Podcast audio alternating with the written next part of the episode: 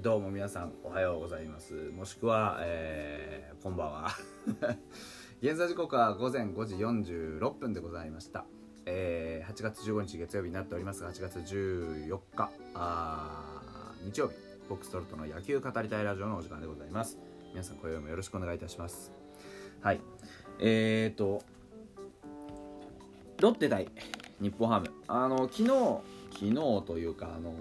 2戦目がねえー流れまして台風でね。でその翌日台風一過ということでねあの14日 ZOZO マリン行われました。で結果としては8対3我々うん。うんね今日はあくびが出るのが早いですね。ありがとうございます。すいません。はい。8対3 12安打を放って8得点を取った我々ファイターズ。ねエラーも2つ出てしまいました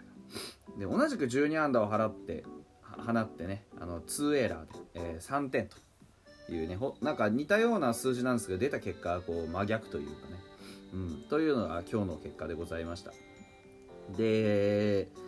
えー加藤が復帰ということでね、あのー復帰直後の加藤のピッチングってどんなもんかなと思ったんですけどまあまあ案の定あののらりくらりとするいつものピッチングででしてね。まあなんて言うんでしょうね。あのよく僕が言っているところのあの投手陣はとにかく三者凡退を取ることを目標にしなさいよと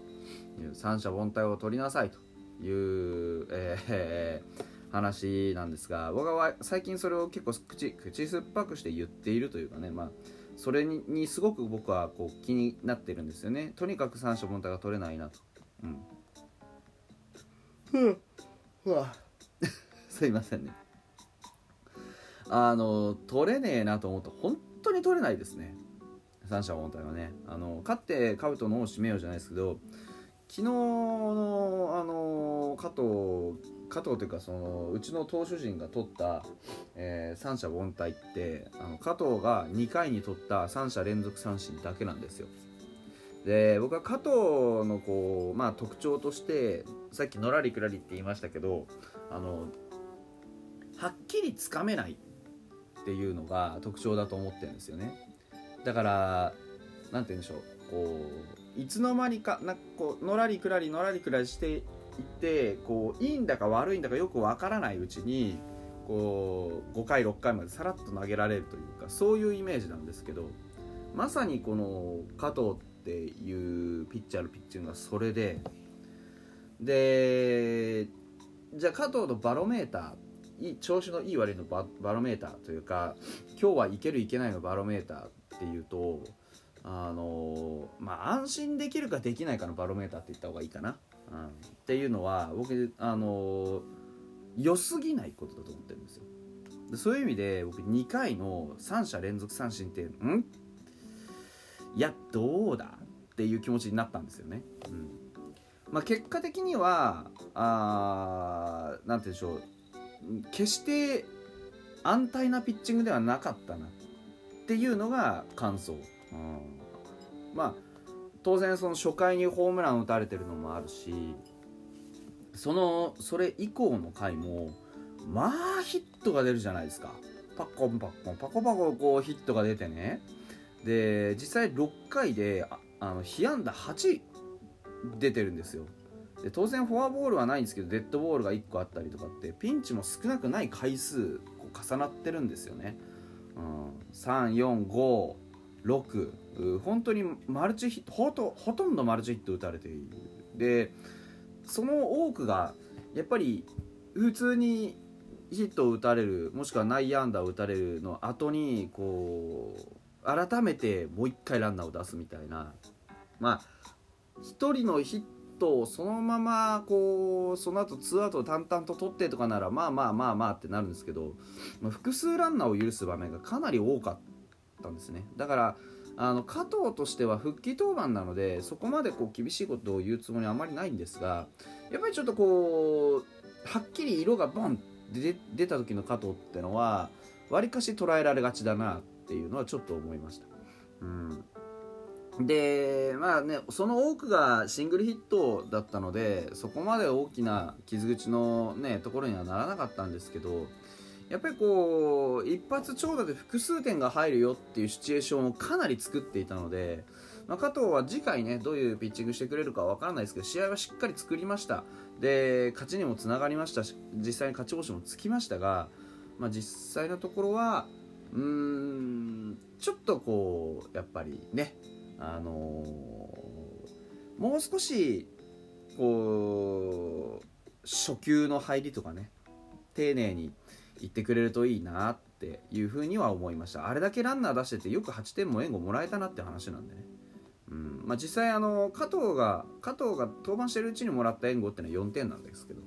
うん、だからちょっとそこら辺はねあの、僕が常に言ってる三者凡退を取るってことをもう少し意識してほしいかなとは思うんですよね。まあ、あの加藤だけの問題じゃなくってその次に投げてったメネズ、ロドリゲス、北山っていうのもまあ綺麗に全員ランナーを出すわけですね。あのメネズはフォアボールでランナー出すっていうだけでヒットは打たれてないんですけどロドリゲスも北山君も、まあ、北山君は失点もしましたしあなんかあの当たり前のように複数ランナー出すっていうのをまあ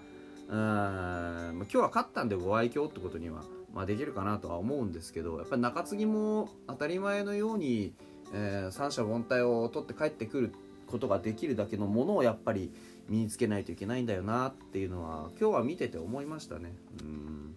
まあ、相手の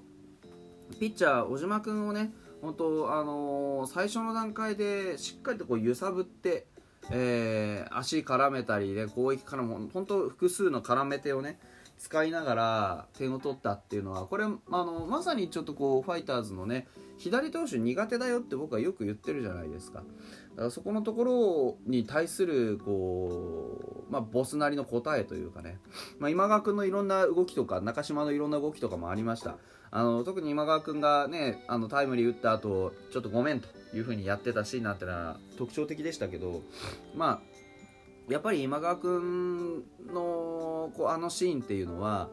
あの中島拓也をね生かすというよりかはそのチャンスを全体的に広げるためには絶対にバットに当てなきゃいけなかったシーンだったんですよね。だからそのバットに当てられなかったっていうその技術というかその見極めというかねそこはちょっとしっかり考える必要があったんじゃないかなというふうに思います。前も今川君でなんかそういうねあのシーンがあったりとかってこともあった、まあ、特に1戦目か。ねあのバントだったりなんだりかんだりっていうところでね。だからちょっとこう、うん、当てに行く技術というかランナーを送るためにねああやって動いてるわけですからボスも、うん、だからせめてランナーを残す技術。っていうのは、まあ、やっぱり必要になってくるんじゃないかなというのはあ思いますね。うんまあ、それにしてもこう初回からね上川端だったりあと、まあ、実際中島もヒットを打ったりね近藤健介もしれっとこう猛打賞をしてたりして、まあ、そこそここう攻撃陣ね今日はあのまあ、左バッター相手ですけどバット触れてたなってそんな感覚がねあのありますやっぱりそういう試合をね見る方があの個人的にも楽しいですし、うん、いろいろ、まあ、文句の言いがいもあるというかね。そんな気がしています。だからやっぱりこうヒットがね出てランナーが動いてっていうアクティブな野球こそねファイターズの今の野球なのでそういう意味ではほぼまあ、梅林君梅林君以外は梅林君以外はあれかヒット打ったのか。先発は全員上川端君2安打中島1安打近藤3安打野村今川古川万波佐藤流星は1安打ずつ放ってるからそうですね。梅林君以外はあのしっかりバットを振れてたって話でね、うん、今日はだからあのー、いろんなねえー、子は自分の色をしっかり出してくれたし打点もついた子もねたくさんいましたし、うん、本当に良かったなというふうに思います。今川君がね、あのー、3打点ですかあ非常にこういい働きしたなとは思うんですけどやっぱそういうねあのまだまだ爪の甘さみたいなのもありましたけれどもね。ああいうこう一発長打で複数点っていうのが入るとうちとしては本当に大きいですよね。うん、あとはあのー、8回のねこう攻撃もまあ悪送球からのこういろんなもろもろのことがあったり、ね、犠牲フライだったりとかっていろんなねあのありましたけどああいうのも、まあ、なんでああいうことが起こるかっていうとうちがこう何かやっぱりずっと前向きに仕掛けているから相手もこうイメージをしたりその予測をしたりしてあの一つのプレーに詰め込むあの想定というかあの頭のなんか回転っていうのがかなり多くなるんですよね。うんそういうところもあってやっぱり、ね、前向きに動いているからこそ楽なプレーを相手にさせないっていう、ね、そういう効果もあるんで、まあ、そういうところで、あのまあ、安田君もねちょっとしたこうミスをしてしまったのかなっていうのもあります。うんまあ、何せよこう今日は本当に、あのしっかりとね、えー、バットも振れましたし、えー、ヒットも出ましたし、うん、加藤君も無事ね白星がつきましたし北山君はちょっと失点してしまいましたけれどもね一応9回をね、あのー、抑えつつというところで、まあ、課題も見えたんじゃないかなというふうにも思います、うん、誰が良かったって決めるのは非常に難しいけど僕はやっぱりあのー、谷地ですよね、うん、ないあの谷地が入ってからね、まあ、ちょっと中島がミスをね2回繰り返してしまってパッて交代させられたんですけどあのー、谷地がねえー、本当にその後の内野守備をかっちり締めてくれて試合にこうなんでしょうね締まりが生まれたなっていう気がします。やっぱりああいう選手がねしっかりと円の下で支えてくれてそしてたまに主役に踊り出たりなんかするようなね層の厚さっていうのを少しずつ少しずつ生み出していきたいなっていうのがボスの意図なんじゃないかなというふうに思っております。はい。では本日はここまでです。また明日です。バイバイ。